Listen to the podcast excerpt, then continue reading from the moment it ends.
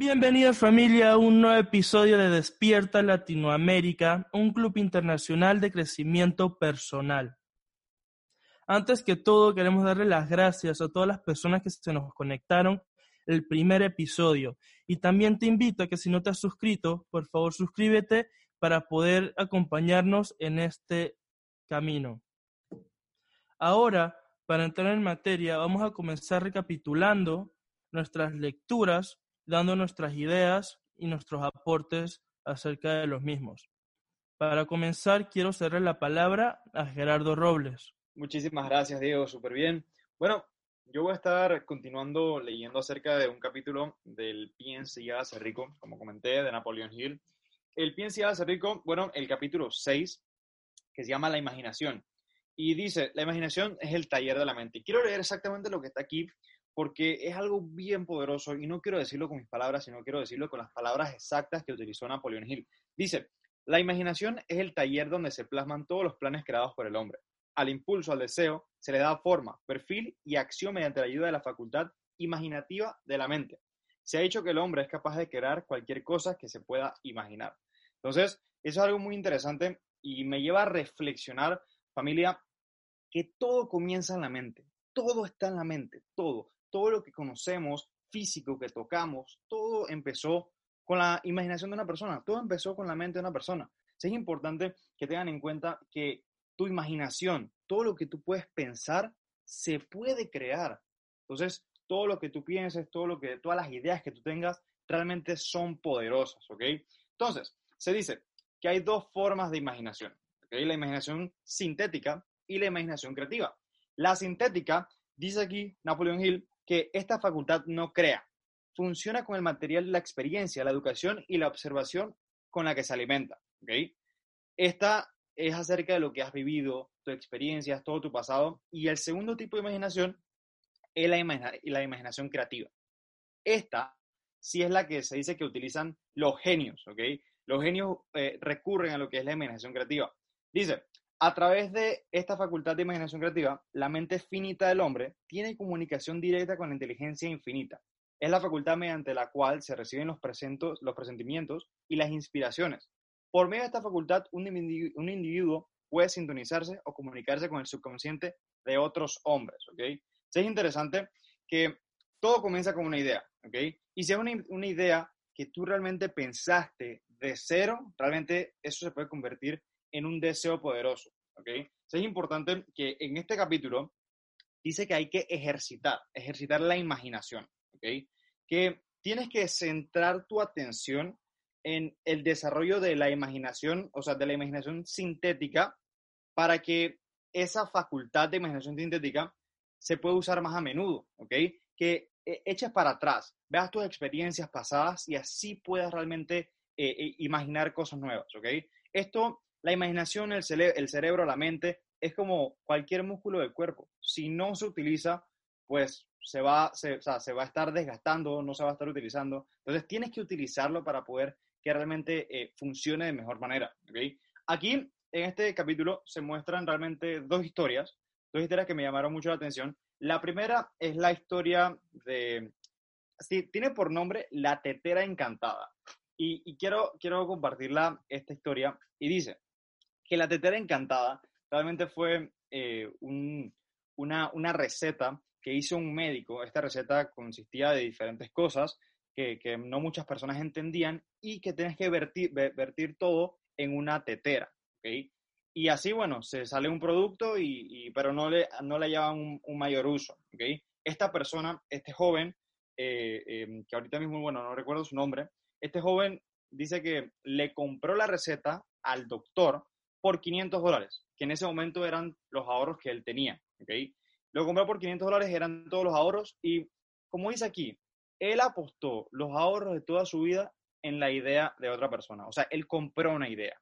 ¿okay?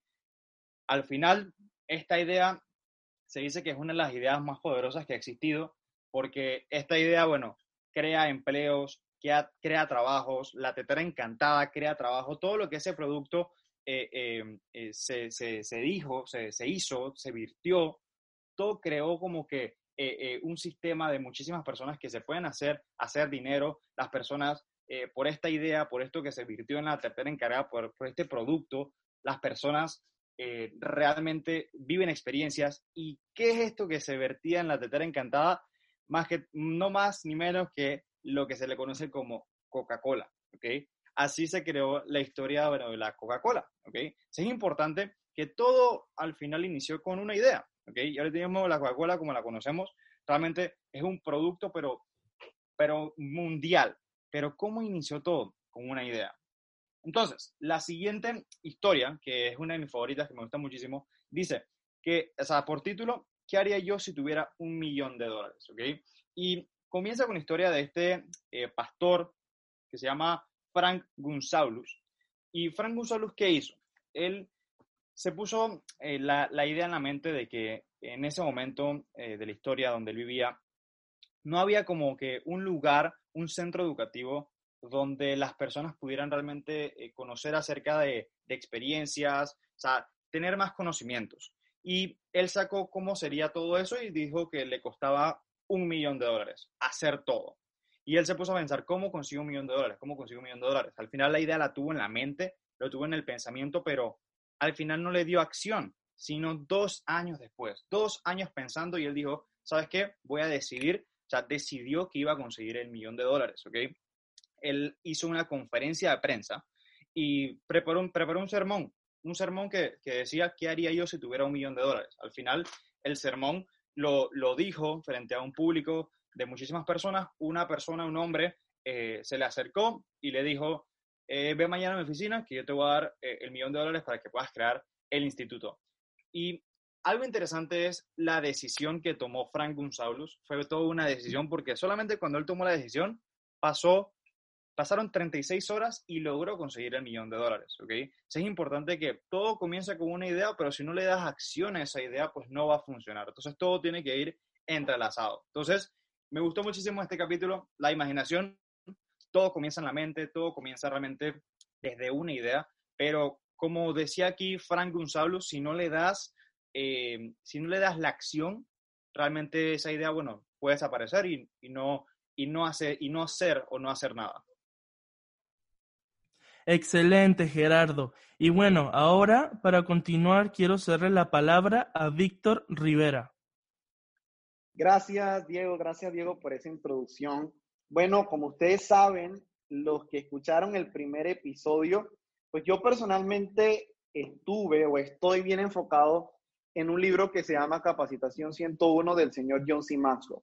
Y en este episodio quiero compartir contigo puntos específicos sobre la historia de un hombre que de pronto no era tan conocido, pero por los que realmente eran conocidos en un ámbito específico que hablamos del deporte o el baloncesto, por las verdaderas figuras, este hombre se ha reconocido, ¿no?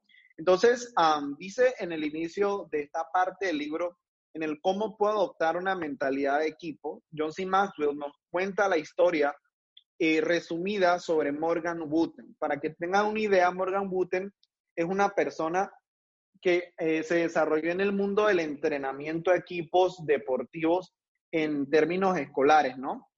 De estos que luego les ofrecen becas, etcétera, etcétera. Eso sucede más que todo en Estados Unidos. Y él empezó entrenando a, un equipo de béisbol. Miren lo interesante que en su primera etapa, los primeros 16 partidos de este equipo, que eran niños, los perdieron todos. Aún así, estos mismos niños le pidieron a él que los entrenase el siguiente año, pero para el mundo del deporte en fútbol americano.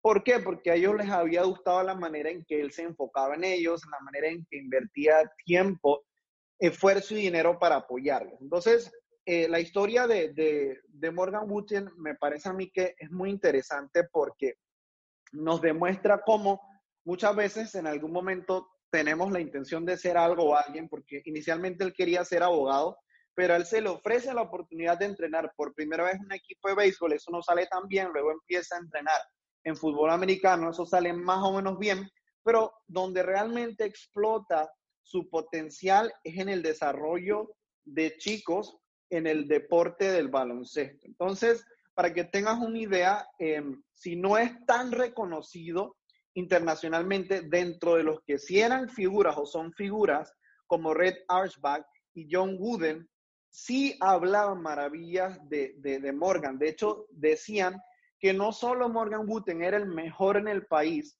para entrenar, digamos, en, en colegio, sino que lo consideraban el mejor entrenador para cualquiera, digamos, de los niveles, siendo que gracias a sus esfuerzos, en todos los, o, la gran mayoría de los chicos que pasaban por sus manos llegaban a tener increíbles resultados. Pero, ¿en qué me quiero enfocar? Morgan Wooten tenía una visión, tenía el deseo de construir a la persona, invertir en ella, no solo para que el equipo en deporte se desempeñara de la mejor manera. Él, él aprendió que la verdadera forma de llevar a una persona a su máximo potencial era entendiendo al individuo y ayudándole a ir a otro nivel. Por ejemplo, había dentro de su experiencia un chico que empezó a robar, un chico que él entrenaba y él identificó, wow, yo no puedo solo ayudarlo a él con mi entrenamiento en deporte, sino que ocupo conocerlo más a fondo. Le invitó a vivir en su casa por un tiempo,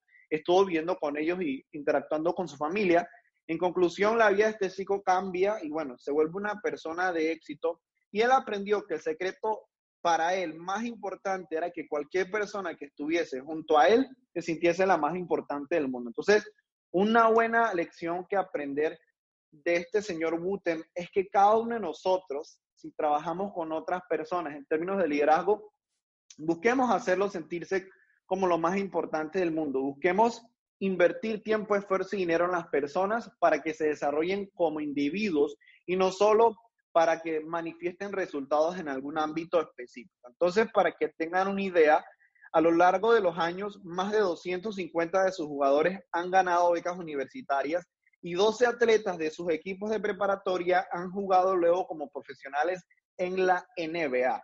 Eso para mí es poderosísimo. Entonces, dice John C. Maxwell que en la historia de Wooten entendió que no se trata solo de baloncesto, sino que el verdadero propósito para él era desarrollar a los muchachos y utilizaba el equipo para poder lograr ese objetivo. Entonces, esa actitud de Wooten, dice, nos permite cosechar recompensas, no solo para equipo, sino para todos los individuos que lo integran. Por ejemplo, durante un periodo de 26 años, todos los atletas de Wooten que terminaron la preparatoria ganaron becas universitarias. Y no solo los regulares, sino también los jugadores del banco. ¿Con qué quiero ir cerrando? ¿Cómo puedo yo invertir en mi equipo? Bajo la filosofía de Buten. Y son nueve consejos que voy a decir resumidos. El primero, toma la decisión de formar un equipo. Ahí empieza todo. Tú tienes que decidir que lo vas a crear. Número dos, reúne la mejor selección posible. Ok, ya depende de en qué mundo tú te estás desarrollando. Hay veces que puedes escoger, hay veces que no. Pero realmente enfócate en reunir a los mejores. Y si hay personas que consideras, por ejemplo, un eslabón débil, ayúdalos a convertirse en fuertes en tu equipo. Tres, paga el precio de desarrollar a tu equipo y esto le va a garantizar crecimiento. Vas a tener en su momento que dedicar tiempo, esfuerzo, pero va a valer la pena. Cuatro, haz cosas juntos como equipo. Es decir, no solo se trata del trabajo, no solo se trata del deporte, sino que desarrollen relaciones. Número cinco, dale poder a los miembros de tu equipo delegando responsabilidades y autoridad. Es decir, cede tu poder, no pienses que eres el único que va a estar a cargo. Deja que las personas crezcan y exploren su potencial. Número seis, da el mérito a tu equipo por el éxito obtenido y esto le levantará la moral al equipo. Y esto que de pronto me he extendido un poco más de lo normal, pero es que es un tema poderoso. Dice, si tú eres el líder, asume siempre la responsabilidad, pero nunca el mérito. Haz eso y tu equipo siempre luchará por ti. Siete, observa si la inversión en su equipo deja ganancias, es decir, empieza a medir tus esfuerzos. Ocho, deja de invertir en las personas que no se desarrollan. Esto librará al equipo de pérdidas mayores, ¿ok? Tienes que identificar quiénes valoran tu tiempo y esfuerzo. Número nueve, crea nuevas, crea nuevas oportunidades para tu equipo, es decir, crea los mejores ambientes para su desarrollo. Y diez, proporciona a tu equipo la mejor oportunidad posible para triunfar. ¿Con qué quiero cerrar? Y sé que me he pasado el tiempo, pero no es un tema sencillo. Dice, una vez que usted ha experimentado lo que significa invertir en su equipo, no podrá dejar de hacerlo nunca. Meditar acerca de mi equipo, sobre cómo ellos aportan valor a mi persona mientras yo aporto valor a su persona, me llena de un gozo abundante. Y mi gozo continúa incrementándose tal como mi inversión y las ganancias que ellos reportan. Ese es mi aporte. Despierta Latinoamérica. Le cedo la palabra al próximo expositor. Adelante. Excelente, Víctor. Muchas gracias por ese aporte. Y bueno, ahora para continuar con el programa, voy a comenzar hablando acerca de un tema que es casualmente un poco parecido al tuyo, Víctor, y es el de construyendo tu equipo.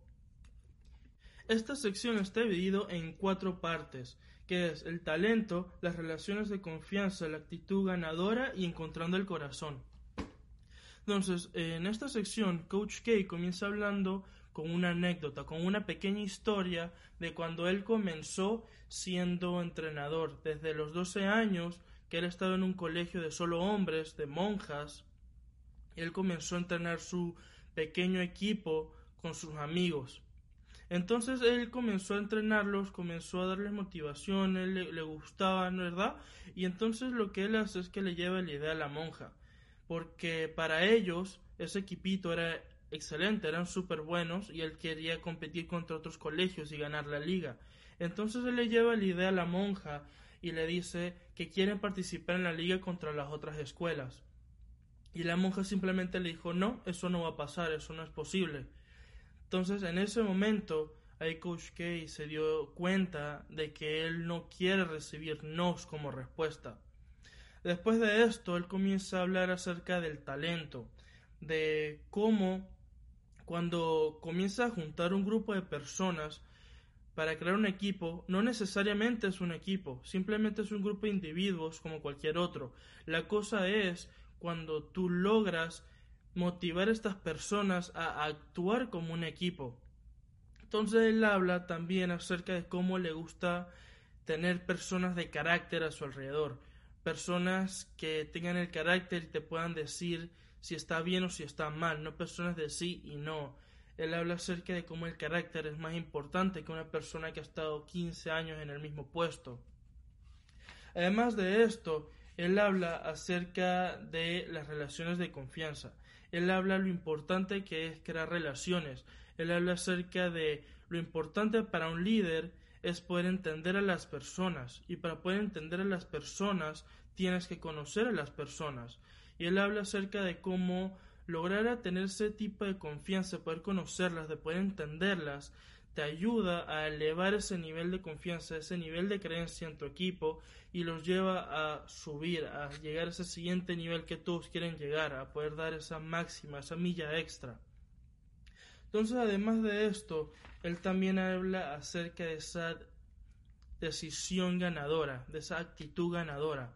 Y él comienza hablando aquí como para él es importante que un líder tenga esa habilidad de poder inculcar mentalidades positivas, mentalidades de ganador a su equipo.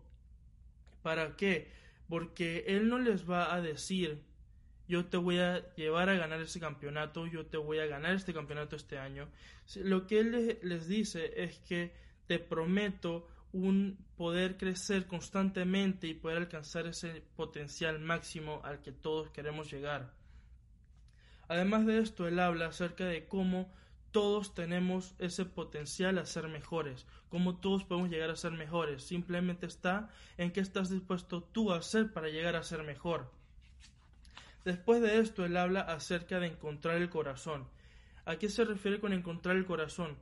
En un equipo, un líder es esa persona con el corazón que está lleno de pasión, que puede inspirar a personas, que, que las personas lo miren y quieren aspirar a ser más, quieren, quieren ser liderados por esa persona, que le hablan, le reconocen que esa persona de pasión, con esa persona que quiere llegar a ser más. Entonces él habla acerca de cómo tú tienes que encontrar ese corazón en tu equipo, cómo tú tienes que encontrar esa persona que va a liderar, que va a llenar de pasión a otras personas, que va a elevar ese nivel de creencia, ese nivel de confianza en ellos para llegar al éxito. Entonces, para terminar, ya para terminar, él habla de que siempre lideremos con el corazón. Y ahora para terminar, yo quiero terminar con una pregunta de reflexión. Y esta pregunta es, ¿dónde está tu corazón?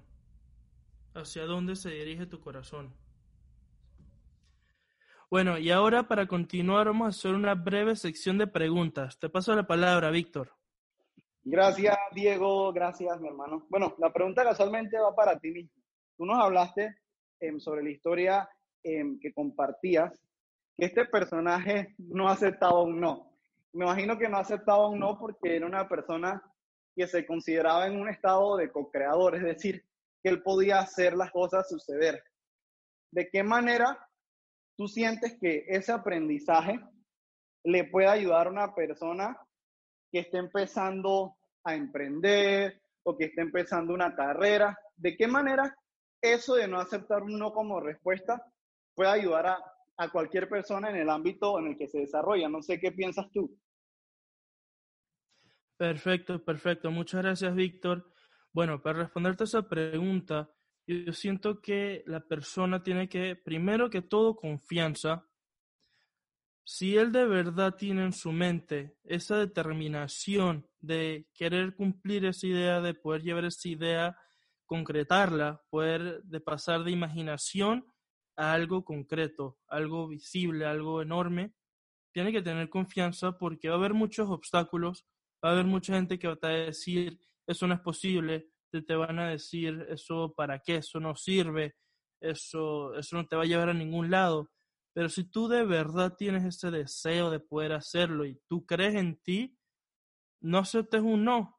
Tú sigue a pesar de que te digan que no, que la gente se burle, que la gente se ría. Tú, tú continúa porque si tú de verdad quieres hacerlo y vas en serio, hazlo que no te limite a alguien, que, que, tus amistades, tus familiares te digan, no, que eso es una burla, que eso no sirve. Es, ellos, opiniones, tú concreta, tú llévalo al siguiente nivel y, y, estoy seguro de que si no aceptas ese no, si no aceptas esas burlas, esos, esas opiniones de terceros, vas a llegar lejos y vas a poder concretar eso que tú deseas. Gracias, gracias Diego. Qué increíble, qué increíble respuesta, la verdad. Eh, me encantó lo que dices y siento que todos lo podemos aplicar, mi hermano, de verdad. Qué, qué increíble en respuesta. Así que bueno, le cedo la palabra a la siguiente persona que quiera compartir con nosotros alguna pregunta.